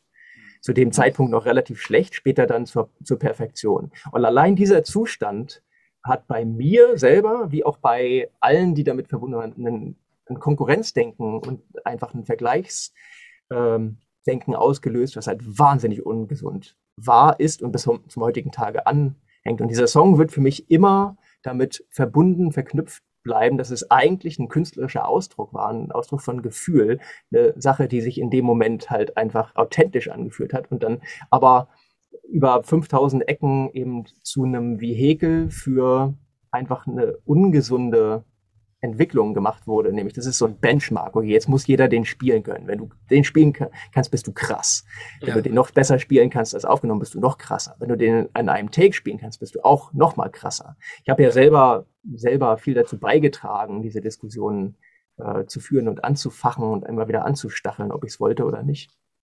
Ähm, das, ja, das war so mein, meine persönliche Erfahrung damit, wo ich heute denke, ich würde das alles so gerne zurücknehmen. Ich möchte, ich würde eigentlich gerne, wenn ich eine Zeitmaschine hatte, zurückgehen und diesen Song nicht so aufnehmen und das alles zurücknehmen. Allein deswegen, weil ich weiß, wie sehr das, äh, also der, um es auf den Punkt zu bringen, ich glaube, der Effekt, den ich wollte, der ist komplett verpufft denn ich glaube, es gibt sehr wenige Leute vergleichsweise, die einfach diesen emotionalen, positiven Aspekt davon hatten beim Hören. Im, vergleichsweise gibt es jetzt im Nachhinein nach, nach ähm, wann ist die Platte rausgekommen? 2016. Also nach sieben Jahren gibt es halt mehr Leute in der Gitarristenszene, die davon einfach abgefuckt sind und das irgendwie als so eine Art Rite of Passage sehen, die sie halt irgendwie mitmachen müssen und sich dann ähm, einfach die Finger wund üben, mhm. aus der, der, Annahme, sie müssten das tun. Sie müssen gar das ist nicht traurig. Kein Mensch muss, das, das ist, wahnsinnig traurig. traurig. Ja. Und das ist eine Sache, die mich manchmal nachts wach hält. So, das geht nicht. Ich, ähm, ich hadere damit. Und ich, das, und ich, also das ist nur ein Beispiel. Und ich glaube, für viele, viele Leute ähm, gibt es ähnliche Beispiele in ihrem Leben. Ja, ich, ja. Mir fällt jetzt äh, also nicht sofort ein gutes Beispiel ein, aber ich glaube, es, diese, dieses Empfinden davon, dass es so in eine falsche Richtung geht, das äh, glaube ich, damit bin ich nicht alleine. Da gibt es wahrscheinlich mhm. viele Leute, die das so erfunden und erfahren haben. Ich glaube, das ist so ein bisschen dem Zahn der Zeit auch manchmal geschuldet und wann man anfängt, auch so ein Stück mitzubekommen und mitzuhören. Ich war ja einer der, ich gehörte ja zu den Leuten, die die Akku-Asis damals, äh, ich sag mal, als es rausgekommen ist, habe ich das bewusst genommen und das war auch für mich einer der ersten Erfahrungen mit dieser Musikrichtung. Also ich habe dieses Stück genauso wahrgenommen, glaube ich, wie du das auch von der Intention her hattest. Mich hat das einfach von der Virtuosität weggeblasen. Das ähm, freut und, mich sehr. Und ich glaube aber, wenn halt eben ein bisschen Zeit vergangen ist, dann kriegt so ein Stück eben auch nicht mehr, dann wird nicht mehr der künstlerische Gehalt an so einem Stück gesehen, sondern es kriegt halt einen Ruf. Und ich glaube, das ist, hast du auch, hast du auch bei einer Scarified von Racer X mm. oder bei Far Beyond the Sun, äh, Far Beyond the Sun. Far Beyond the Sun. ähm, bei Dance of Eternity von Dream Theater, bei all solchen Dingen, ah. ähm, wo das einfach auch nicht mehr gehört wird, weil das Stück geil ist, sondern es wird sich halt von Gitarristen angeschaut, weil es heißt, hey, wenn du das spielen kannst, dann hast mhm. du was erreicht, dann bist schön, du schönen so Schwanzvergleich. Genau, so eine schöne Checkliste. genau. Wow, du kannst Scarified spielen, wow, du kannst Dance of Eternity spielen und das wird ja und dadurch, dass das aber mehr und mehr Leute können, weil halt die Pädagogik so gut wird und das halt auch einfach ist zu erklären und vielleicht man auch ab einem gewissen Punkt merkt und das muss ich zu meinem eigenen Leid wegen sagen, Leute, Nachspielen ist wenn man weiß, wie es geht, wirklich gar nicht mal so schwer. So, es ist, ich glaube, schwieriger, was Eigenes zu kreieren, als was nachzuspielen, meinem, äh, meines Empfindens nach. Ähm, für jemand, der sehr viel selber nachspielt. Ähm, wenn man mit den richtigen Methoden rangeht. Und das Problem ist aber, dass dann natürlich jemand, der 14 ist, äh, Dance of Eternity nachspielen kann, dass jemand, der 10 ist, Racer X Garified spielen kann.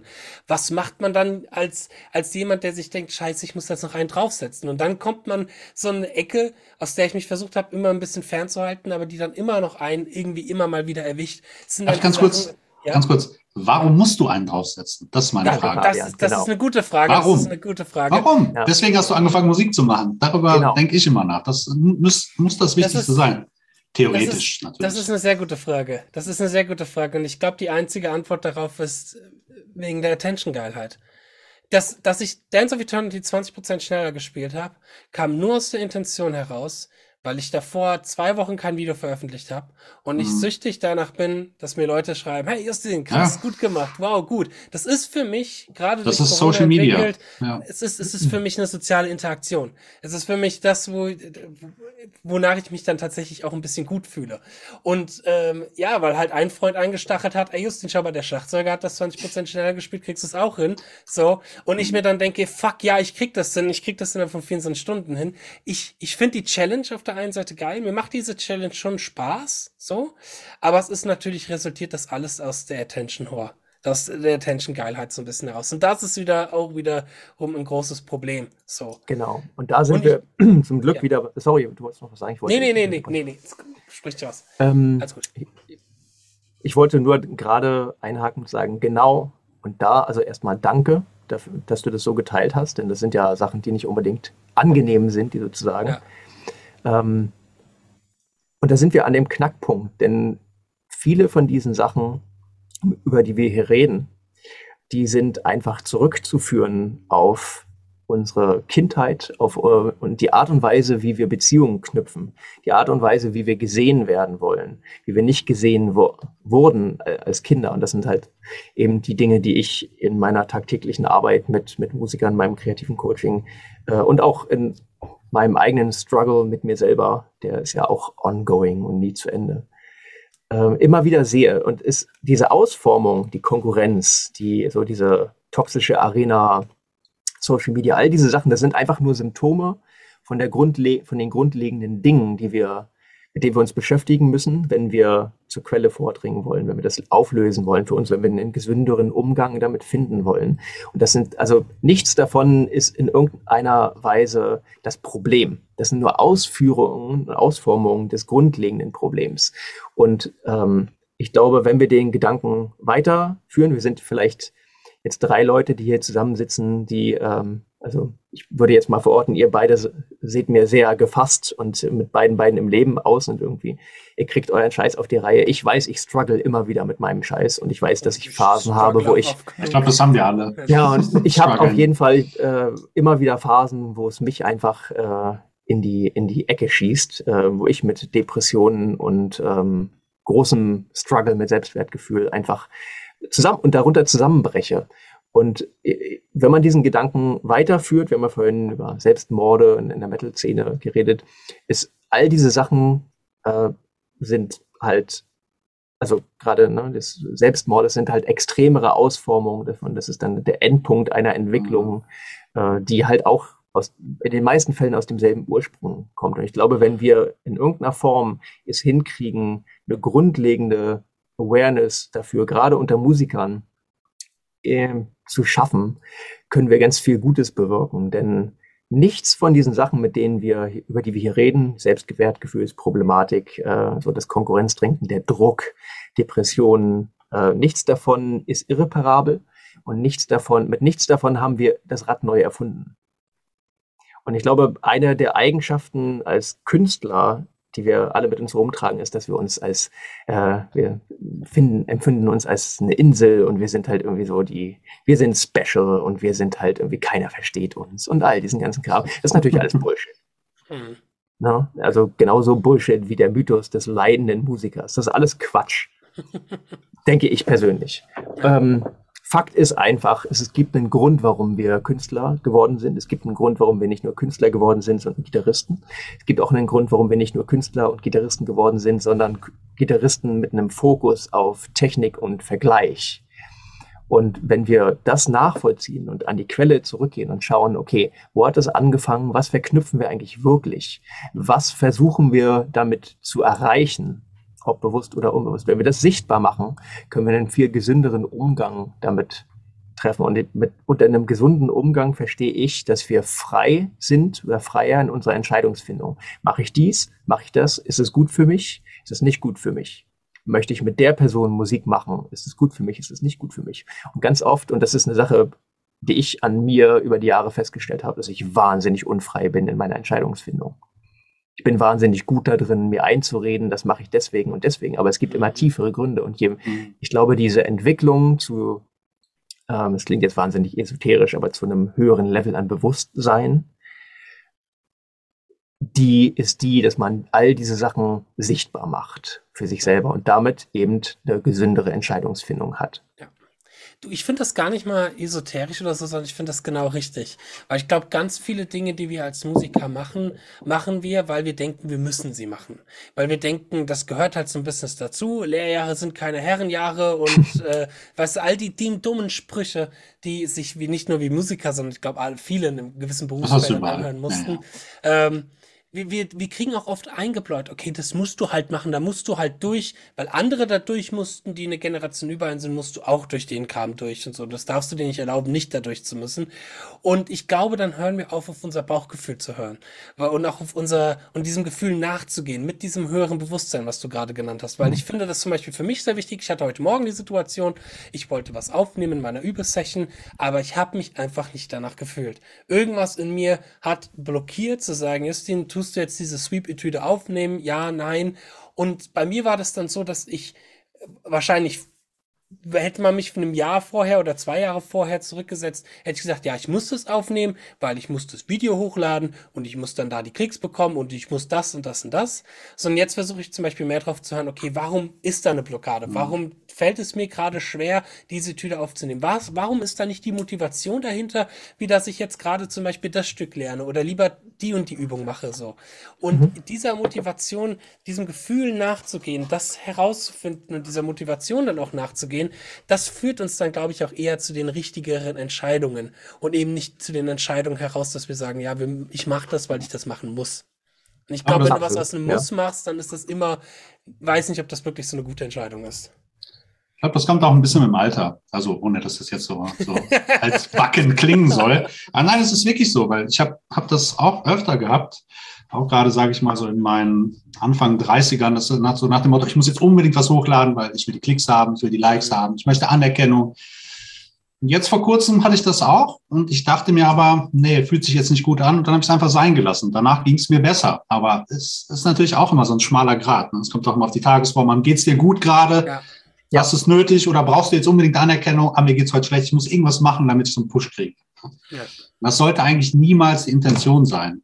Für uns Musiker, weil deswegen machen wir eigentlich nicht Musik, aber es Richtig, hängt halt so genau. viel da drin. Ne? Wir verbinden so viel äh, mit Musik, das eigentlich nicht da reingehört. Genau. Ja. Wir reden hier halt über das äh, verdammte achte Weltwunder. Wir reden halt über Musik, eine der größten Kräfte, die wir überhaupt haben. Ist, äh, für mich ist es wahnsinnig wichtig, dass Musik halt auch Musik bleiben darf und nicht ein Vehikel für mhm. Narzissmus, Egozentrismus und ähm, Propaganda. Also ich möchte da jetzt auch nicht irgendwie noch ein ganz neues Feld aufmachen, aber ähm, ich glaube, je freier wir sind in unserer Entscheidungsfindung als Künstler und als Persönlichkeiten, desto mehr können wir halt auch überhaupt erst Kunst machen und können halt wirklich zu dem vordringen, was wir eigentlich sagen wollen. Denn da stellt sich halt die Frage, wollen wir eigentlich überhaupt irgendwas anderes sagen, oftmals in unserem, äh, in unseren Karrieren als Look at me, look at me. ja, also was wollen wir eigentlich sagen? Haben wir was zu sagen? Und ich glaube, ja. jeder hat was zu sagen. Und äh, um nochmal ganz kurz auszuholen, was ich halt eben äh, mache und gemacht habe in den letzten Jahren, ist halt dieses Creative Coaching. Mhm. Und ähm, was im Prinzip eine Art Therapie für Musiker ist, so, so sehe ich das. Und ganz oft habe ich da, also wirklich 95 Prozent aller Fälle sind da Leute auf meiner Couch, die einfach nicht erkennen können, was sie wirklich zu sagen haben und was sie zu, zu geben haben. Äh, ganz oft sind es zum Beispiel Leute, die in keinster Weise einen Wert in ihrer eigenen kulturellen Identität als Musiker sehen. Mhm. Ähm, und dann halt sich fragen, warum sind sie kreativ block blockiert, wenn sie halt einfach so große Teile ihrer musikalischen Sozialisation einfach ausblockieren. Nee, das kommt zu meiner, das gehört zu meiner Heimatkultur, das ist aber nicht cool, das ist nicht, das kann ich nicht ver verwenden, es geht halt nicht.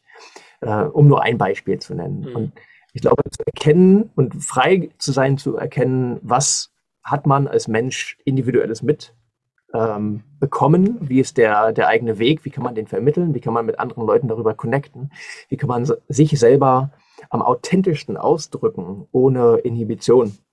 Das ist halt einfach das, worum es da gehen sollte. Und für uns alle stehen da oftmals so viele Schichten und Layer dazwischen, zwischen dieser Authentizität und dem, was wir eigentlich machen. Mhm. Die müssen wir freilegen. Die, äh, da, davon müssen wir uns halt lösen. Das ist ein täglicher Prozess. Ja. Ein ganz wichtiger Punkt, finde ich, den du ganz am Anfang gesagt hast, den ich ganz gerne nochmal aufgreifen möchte, ist, dass, dass man auch in verschiedenen Ebenen guckt, worüber man redet. Und Musik nicht immer nur gleich Kunst oder dieses Spektrum oder dieses Spektrum ist, sondern dass ganz unterschiedliche Spektren sind. Und ich finde, das ist etwas, wo auch Leute sich selber auch vielleicht wiedererkennen müssen, weil Leute den Zwang haben, eine gewisse Richtung gehen zu müssen mit dem, was sie tun.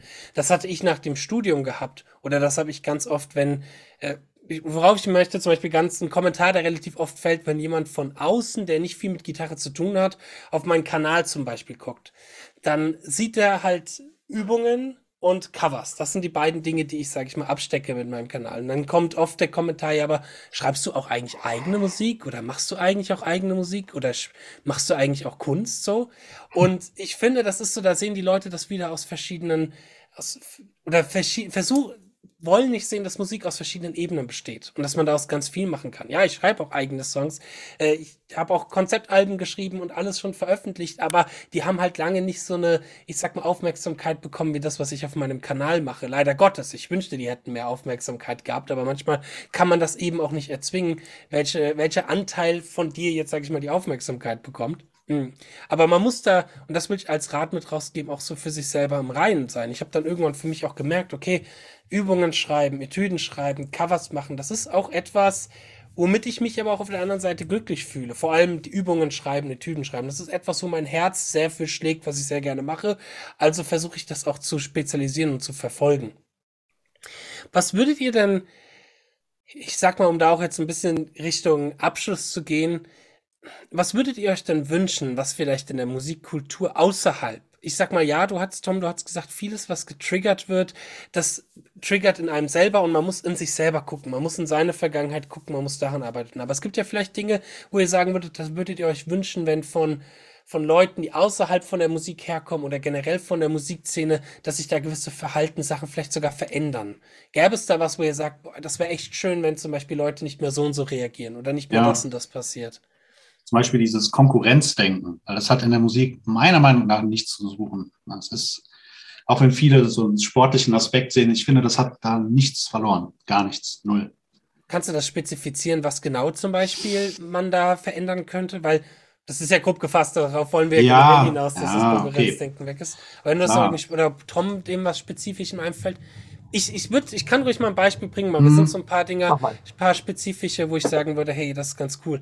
Es ist so ein Beispiel, dass Leute ähm, auch verstehen müssen von außerhalb, dass du auch eine Karriere und einen Beruf als Musiker haben kannst, wenn du jetzt keine 100.000 Instagram-Abonnenten hast oder keine zwei Millionen Follower hier. Leute sehen halt immer nur das im Erfolgreichspektrum das eine Extrem und können sich manchmal nicht vorstellen, ähm, dass es auch was darunter gibt und dass es auch was in der Mittelklasse gibt.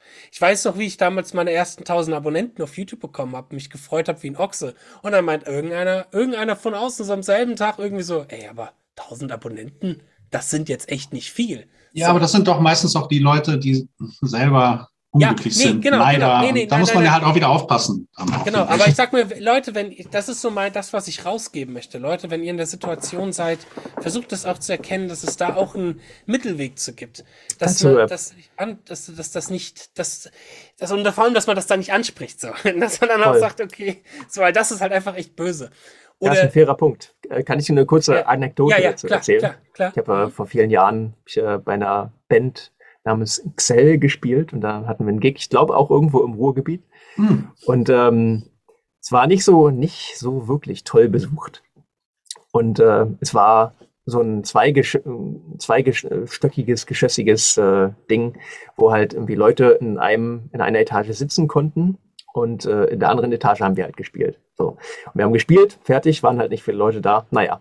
Und dann bin ich halt hochgegangen und da saßen halt ein Haufen Leute. Und dann habe ich äh, das Gespräch gesucht und hatten, da hat mir jemand erzählt, ja, ja, ich habe äh, so ein bisschen gehört, was ihr da unten gemacht habt. Ich habe mir das auch vorher online angehört, aber äh, ich fand es eigentlich ganz geil. Aber dann habe ich gedacht, nee, also die, eine Band, die halt irgendwie kein krass professionelles Video noch nicht mal hat für ihre Musik, sorry, also warum sollte ich denen mein Geld geben, wenn die sich selber nicht so ernst, ernst nehmen? Wenn die für uns kein Video machen, also dann, sorry. Deswegen sitze ich jetzt hier oben und habe halt einfach ein Bier getrunken.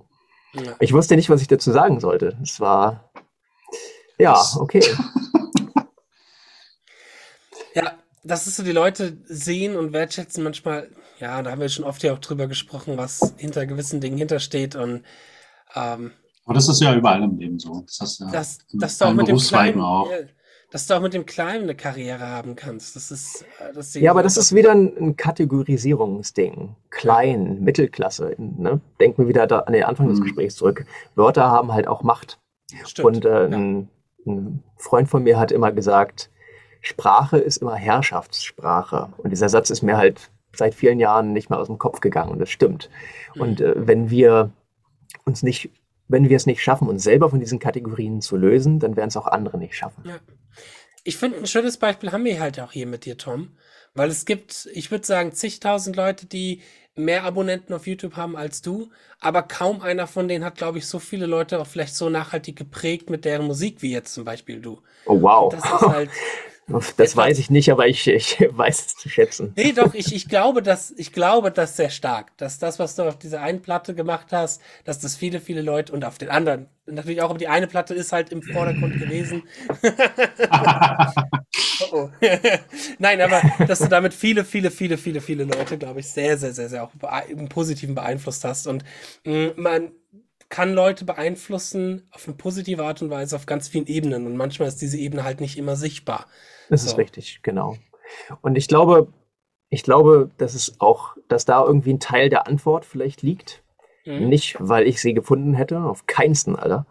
Aber mhm. ähm, ich glaube, in dem Moment, wo wir halt immer weiter uns selber tagtäglich davon entfernen, uns durch andere zu kategorisieren und kategorisieren zu lassen, sondern in dem Moment, wo wir halt jeden Tag versuchen, weiter zu unserem eigentlichen authentischen Ausdruck als Musiker und als Mensch, denn unsere Musik ist ja immer nur ein Ausdruck von unserem von unserem Stand als Mensch zu einem bestimmten Zeitpunkt. Je weiter wir uns da rein bewegen und weiter wegbewegen von dem, was machen die anderen, was ist, sind irgendwelche Strategien, um Leute zu beeinflussen, zu manipulieren, denn nichts anderes ist Social Media und nichts anderes ist als eben so Attention-Grabbing Behavior bei Social Media. Wir versuchen Leute zu manipulieren, um uns Aufmerksamkeit und Liebe zu geben. Das müssen wir ganz, mal ganz klar feststellen. Ja, ja, ja definitiv. Ganz kurz, ganz kurze Zwischensätze davon. Ich glaube, die, die Person, die wir am meisten manipulieren, sind wir uns selber. Danke dir, Gen. Ja, mhm. du sagst es. Ähm, also in dem Versuch, andere Leute davon zu überzeugen, zu manipulieren, wie toll wir doch sind, ja. äh, bewegen wir uns immer weiter weg von der Selbstakzeptanz. Ja. Und äh, das ist, glaube ich, die große Aufgabe generell, gesamtgesellschaftlich, aber auch für uns als Musiker, weil wir einfach, wir sind die verdammten Hofnahen. Wenn wir es nicht schaffen, ähm, der Gesellschaft den Spiegel vorzuhalten, wenn wir es nicht schaffen, mit unserem Ausdruck und unserer Kunst und unserem dem Spiegel, den wir sein können für das, was um uns herum passiert, äh, authentisch die Welt zu wiederzugeben und Leuten damit Augen und Ohren zu öffnen für bestimmte Sachen, die uns wichtig sind. Wer soll es denn sonst machen? Und wenn in dem Moment, wo wir dieser Aufgabe nicht gerecht werden, indem wir geblendet sind und uns selber blenden lassen von äh, eben Aufmerksamkeit, Fame, Fortune, Sex, was auch immer, mhm. in dem Moment werden wir unserer Verantwortung nicht gerecht. Und diese Verantwortung anzunehmen, zu erkennen und danach täglich zu leben, ich glaube, das ist eine große, das ist eine Lebensaufgabe und das ist eine der positivsten Sachen, die wir machen können. Und der Umkehrschluss, den ich immer wieder erlebt habe, ähm, egal wie selber ich damit struggle, vor allem sehe ich es bei anderen.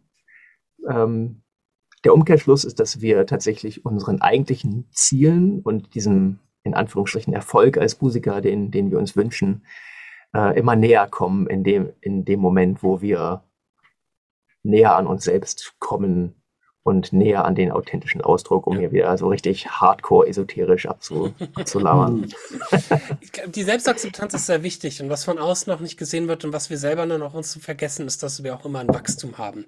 Dass wir immer ja, ja auch an uns verbessern sind. Und das ist immer etwas, was ich glaube, wir vergessen das schnell, weil das von außen schnell vergessen wird. Wir hatten darüber gesprochen, wir hatten mit Martin Miller mal eine Folge über Gesang gehabt. Und mhm. da ging es darum, dass ja. du Gesang ganz oft, ähm, ich sag mal, hast, du kannst perfekt singen oder ah, nee, du kannst nicht singen, lass es sein. Ja, Aber ja, dieses genau. dazwischen nicht stattfindet, dieses, dass man auch wachsen und üben und trainieren kann. Und so ist es auf allen anderen Basis. Und ich finde es dann zum Beispiel auch immer ganz schwierig, wenn Leute zum Beispiel zu mir hinkommen und sagen, ey, mach doch mal auf deinem YouTube-Channel das und das, weil dann kriegst du viel mehr Klicks und dann wärst du viel schneller und keine Ahnung was nicht. Ich lass mich doch meinen eigenen ja. Weg gehen, meinen eigenen Wachstum machen. Lass andere ihren eigenen Wer schnell wächst, kann auch schnell fallen. Ihren eigenen Wachstum machen. Es geht nicht um, und da habe ich heute was Schönes gehört das möchte ich äh, zitieren ähm, von, ich glaube, Udo Schäfer heißt er. Ähm, Weg schlägt die Zeit. Wenn wir aus unserer Urzeit, wenn wir einen, einen Bären vor uns sehen, ist äh, es nicht wichtig, wie schnell wir rennen, sondern dass wir in die richtige Richtung rennen. Wenn wir zum Bären hinlaufen, werden wir gefressen. Wir müssen vom Bär weglaufen. Und egal wo in unserem Leben, es ist nicht wichtig, wie schnell wir gewisse Sachen machen, es ist wichtig, dass wir den richtigen Weg dafür einschlagen. Und das Weg schlägt da die Zeit. Und das sehen Leute halt auch nicht, weil Leute halt denken manchmal, ja, okay, man muss doch dann, wenn man auf Instagram ist, ganz schnell die 10.000 oder die die jeweilige Zahl so als. Aber die Messlatte wird doch immer höher. Haben. Was ist denn jetzt dein Maximum? Das ist so. Und das vergisst man, halt, glaube ich, schnell. Und das vergisst man auch in sich, glaube ich, sehr schnell. Das ist so etwas, was ich mir nach außen manchmal wünschen würde, dass Leute auch einfach den, den eigenen Weg und den eigenen Wachstum zulassen. So. Ähm, und manchmal wird man halt geblockt, manchmal wird man halt gehindert, manchmal passiert was im Leben, wo man sich dann vielleicht nicht mehr auf den Wachstum konzentrieren kann, weil man auf sich selber, also ich sag mal, den beruflichen Wachstum konzentrieren kann, weil man auf sich selber vielleicht auch konzentrieren muss. Das war so, als die Leute wissen, dass hier dem vom Kanal, als vor zwei Jahren ähm, etwas bei mir im Leben in die Brüche ging, was mich sehr zurückgeworfen hat, äh, zwar letzten Endes zum Positiven, aber damals mich echt fertig gemacht hat. Ähm, dass Leute gesagt haben, ja Justin, jetzt musst du aber mal richtig, jetzt kannst du dich voll und ganz auf deinen Beruf konzentrieren und jetzt musst du mal Vollgas geben auf deinem YouTube-Kanal und mit deinen Kursen alles. Und ich dachte mir, Bullshit, ich muss mich jetzt auch erstmal um mich selber kümmern. So. Genau, das ja. ist das Wichtigste. Ja, alles andere, genau. Und das kann ich dir sagen, da möchte ich dir einfach just auf den Weg geben. Mir geht es gena absolut genauso. Und äh, ich, wie du weißt, war, bin ich ja in einer ähnlichen Situation. Ja. Ähm, und auch jetzt gerade so habe ich auch viele Leute, die aus positivsten Intentionen daraus natürlich sagen, ja, und du musst halt unbedingt jetzt richtig Action machen, du musst halt mhm. eben Social Media hier und da und du kann, hast jetzt die Zeit und hast den Fokus. Und nee, ähm, ganz wichtig und ich glaube, also auch da haben wir jetzt das Risiko, irgendwie nochmal ein großes Feld aufzumachen. Aber ich glaube, das Leben ist halt komplex. Ja. ist fucking komplex, Mann. Und ähm, wir haben, äh, das ist auch ein Nebeneffekt von Social Media, dass bestimmte Sachen einfach ausgeblendet werden. Zum Leben gehört nämlich, und darauf will ich hinaus, auch Trauern und Trauerarbeit. Und ähm, manchmal gibt es halt Phasen im Leben, wo man einfach sich dem nicht entziehen kann. Du musst trauern. Und wir haben, und andere Kulturen haben einen anderen Zugang zum, mhm. zur Trauer. Ähm, und wir haben das nicht.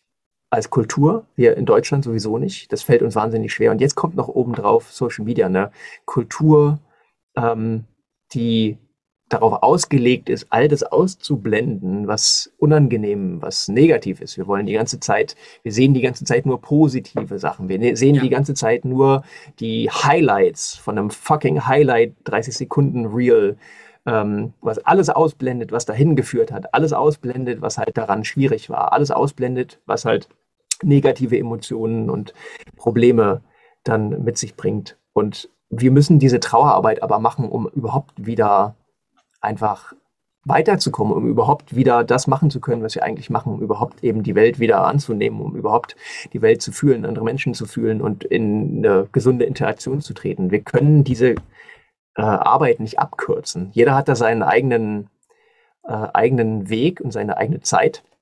Kendrick Lamar hat gerade einen wunderbaren Song dazu rausgebracht. Äh, ähm, I Grieve Dif Different. Wahnsinn, wahnsinniges Stück, hat mich extrem weggeflasht. Und ähm, jeder hat, braucht diese Zeit. Und das ist eine Zeit, die wir nicht in Social Media porträtieren können. Es geht einfach nicht. Dafür ist es nicht ausgelegt. Ein ganz wichtiger Aspekt des Lebens ist halt eben mit Rückschlägen und mit emotionalem Schmerz und mit Enttäuschung klarzukommen. Und das ist eine Sache, die, für die gibt es keinen Platz in dieser Welt. Und dafür gibt es aber einen Platz in Musik und Kunst. Und um diesen, und um das in Musik und Kunst fassen zu können und ausdrucken zu können, müssen wir unsere Trauerarbeit aber erstmal leisten. Ja. Die geht, das geht halt nur abseits von diesen Social Media Mechanismen. Und wie viele unserer Lieblingssongs und der großen Kunstwerke sind daraus geboren? Mhm. Absolut. Ich kann mich noch an eine Floskel erinnern, die jemand zu mir gesagt hat nach meiner Scheidung, der gesagt hat, boah, Justin, das ist jetzt der beste Moment, um einen Song darüber zu schreiben. Also, wo ich mir dachte, das ist eine liebgemeinte Floskel, aber es hilft mir gerade halt null. Und das ist halt das, wo ich mir manchmal denke, Leute, lasst die Leute trauern, lasst sie für sich selber auch so ein bisschen ja. mit ihrem eigenen Kram drum kommen. Und Richtig. man muss nicht immer diese, diese aufmunternde Zeit heilt alle Wunden und ach, bei, bei dir wird das auch schon und so diese Floskeln einfach mal weglassen. Da kann man auch mal die Klappe halten. Wo man nicht die Klappe halten kann, und das würde ich ganz gerne jetzt als Abschluss nehmen, ist nämlich über eben den Kram, über den wir hier gesprochen haben, zu reden. Also auch äh, natürlich als großer Zuwort da draußen an Leute, die selber, die das jetzt gehört haben und selber in diese Form der oder sich irgendwo wiedergesehen haben mit den Problemen, über die wir jetzt gesprochen haben. Leute, redet darüber. Es fällt zwar auch schwer, aber sucht euch Hilfe, sucht euch professionelle Hilfe. Ich kann aus eigener Erfahrung sagen, mir hat das viel gebracht. Und redet darüber. Und habt keine Angst davor zu reden. Und lasst euch auch nicht von Leuten einreden, dass ihr nicht darüber reden solltet. Das haben Absolut. nämlich bei mir Leute durchaus versucht. Die, ich habe das einmal in einem Instagram-Post erwähnt, dass ich halt auch unter Depressionen gelitten habe oder manchmal auch nur leide. Und manchmal kommt es ja auch immer noch mal wieder. Ähm, und da kam von ein paar Leuten, die gesagt haben, ah Justin, mach das lieber nicht so öffentlich, weil das könnte beruflich, dann wollen nicht Leute dein, vielleicht nicht mit dir zusammenarbeiten und passt da lieber mit auf. Nee, nicht, nicht geschrieben, aber mir im Nachhinein gesagt. Okay. Ähm, und da denke ich mir, nein, nein, redet darüber. Die Welt braucht Transparenz, was solche Sachen angeht. Ja. Und wenn ihr Musiker seid und damit durchaus ein bisschen zu strugglen habt, dann hier auch nochmal der Aufruf, haben wir auch den Tom Geldschläger hier. Du hast es vorhin schon mal gesagt, du machst auch so ein Coaching, so ein Musiker-Coaching. Möchtest du da ganz kurz nochmal zum Abschluss ein, zwei Worte drüber verlieren? Mm, ja, also genau, danke dir, dass du darauf nochmal hinweist. Äh, das ist eine Sache, die ich anbiete seit ein paar Jahren.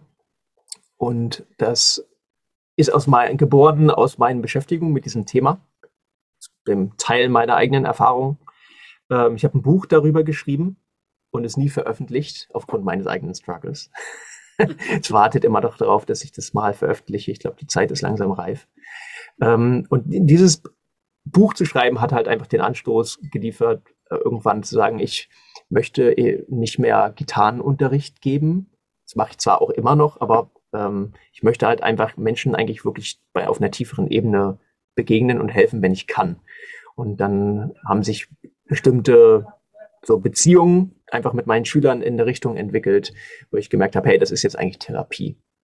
Und ich merke das, und ich habe immer mehr gemerkt, dass die Beschäftigung damit und das auf diese Therapieebene zu, zu heben, dass das tatsächlich tiefere äh, Verbesserungen hervorgerufen hat und so tieferen Einfluss hatte auf das, womit sie eigentlich, die Leute eigentlich zu mir gekommen sind. So, also ganz oft passiert es so, dass halt Leute mit einem technischen, spieltechnischen Problem zu mir kommen und nach ein, zwei Stunden merken wir halt einfach oder manchmal auch schon sofort, da liegt was Tieferes darunter und wir können diese technischen Probleme nicht lösen, ohne zum Tieferen vorzudringen. Es ist so, als wenn man halt irgendwie, ähm, äh, keine Ahnung, eine Immunschwäche hat und dann aber ein Pflaster auf das Symptom draufpackt. Das wird nichts helfen. Ja.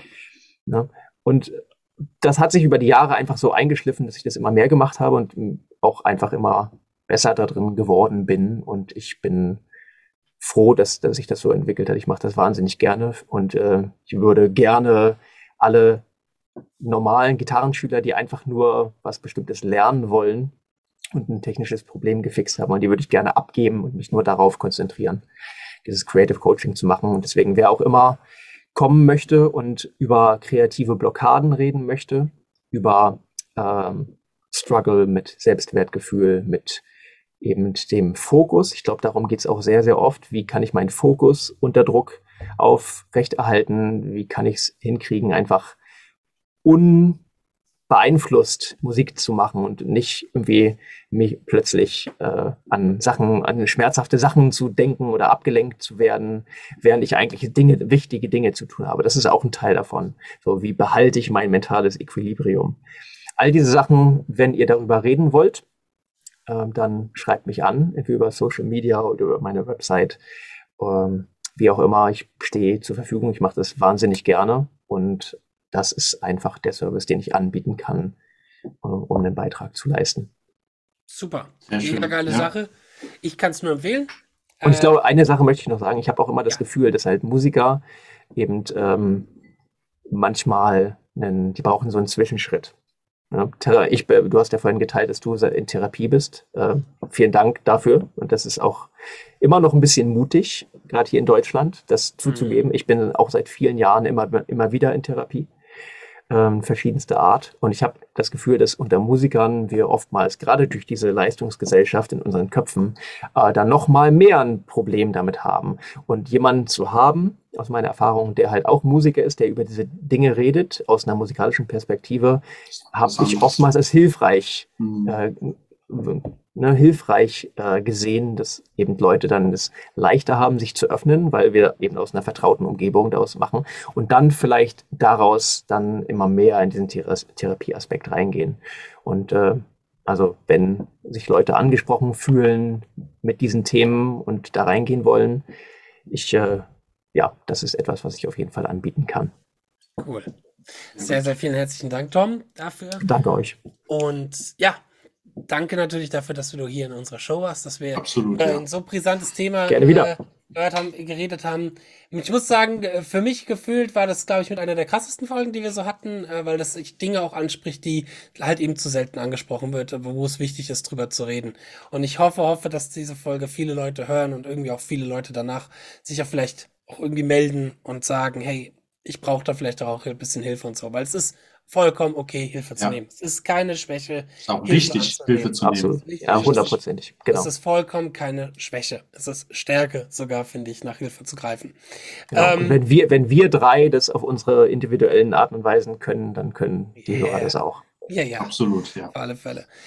Äh, also wir würden uns über, natürlich über sehr Kommentare, Wertungen und so weiter freuen, aber das lassen wir jetzt alles mal weg. Ich bedanke mich auf alle Fälle auch vielen herzlichen Male für Fabian, fürs Podcasten und für unsere Zuhörer da draußen, die uns aktiv und fleißig zuhören und äh, ja, verfolgen und unterstützen.